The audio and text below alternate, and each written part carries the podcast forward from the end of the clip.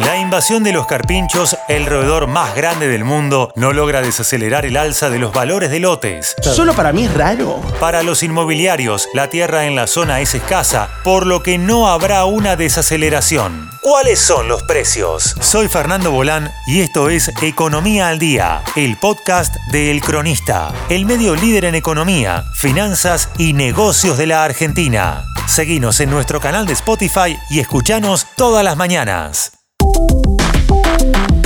Los carpinchos están en la boca de todos. Estos animales que se convierten en meme, en trending topic y hasta en tema de debate. Con todo el dolor del mundo, los carpinchos lo van a tener que sacar de ahí. Volvieron a poner el foco en Nordelta. Lo cierto es que, a pesar de su aparición, los precios de los lotes continúan subiendo y hoy se paga hasta mil dólares por metro cuadrado, según cuenta Belén Fernández, redactora de negocios de El Cronista. Los habitantes actuales y potenciales de Nordelta sabemos que estamos en un ambiente natural y que en algún momento la naturaleza puede desestabilizarse y generar algún problema, pero que se resuelven restableciendo el equilibrio, explicó uno de los principales inmobiliarios de la zona. Los carpinchos van a comer un poquito de pasto se meten donde siempre estuvieron. Estos animales, que llegan a pesar más de 60 kilos, son el roedor más grande del mundo. Son herbívoros, por lo que suelen comer vegetación de la zona y tienen el cuerpo diseñado para zambullirse y permanecer en el agua durante largos periodos. En el último tiempo se multiplicaron en la zona.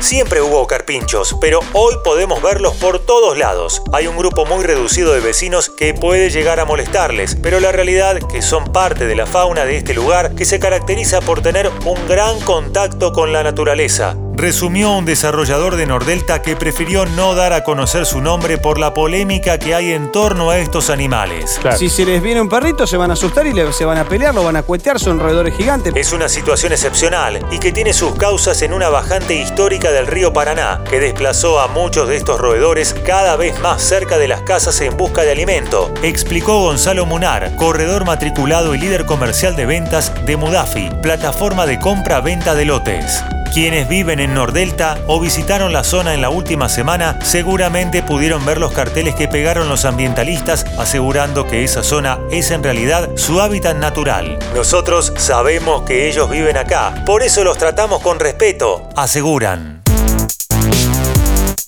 En medio de la polémica, los precios continúan con su tendencia alcista, sobre todo en lo que respecta a la comercialización de lotes. La tierra es escasa en Nordelta, depende del barrio y el tamaño de los valores varían. Pueden arrancar en promedio en 250 dólares el metro cuadrado hasta alcanzar los 600 dólares el metro cuadrado con picos de 1000 dólares o más por lotes muy buenos, resalta la fuente inmobiliaria. Lo que queda claro es que ni los carpinchos logran que el valor de los lotes se deprecie en esta zona. Es que además, la demanda se vio acrecentada como consecuencia de la pandemia y el home office. Cartinchos, los potenciales asesinos de Nordelta.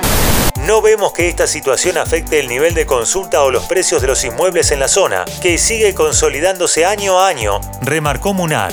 Continuamos con un mercado muy firme. Hay que entender que hace una década que convivimos con los carpinchos. Claramente que ahora hay más, pero ya están comenzando con las campañas para controlar su reproducción. Es un problema con una solución casi inmediata, agregó. Nordelta es el mayor complejo conformado por 23 barrios cerrados para cerca de 45.000 habitantes, con 5 colegios, restaurantes, un centro médico, otro comercial y un hotel. Los valores de las casas dependen del barrio en el que se ubiquen y por supuesto la cantidad de metros cuadrados. La naturaleza siempre de una u otra manera recupera su territorio. Por ejemplo, en el Golf, una residencia de 980 metros cuadrados tiene un valor de 4.500.000 dólares, mientras que en la isla, una casa similar se ofrece a la venta por 3.200.000 dólares, mientras que los homes de dos ambientes con cochera más 70 metros cuadrados, los clásicos departamentos de Nordelta, tienen un valor de 105.000 dólares, a lo que debe sumarse el valor de las expensas, que es en promedio 12.000 pesos por mes. Al final, en Nordelta no hay carpincho que valga.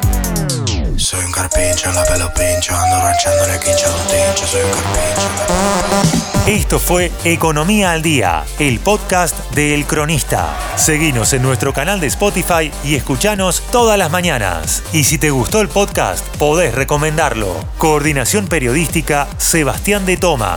Producción, Rodrigo Martínez y SBP Consultora. Marketing, Mariana Susanich. Hasta la próxima.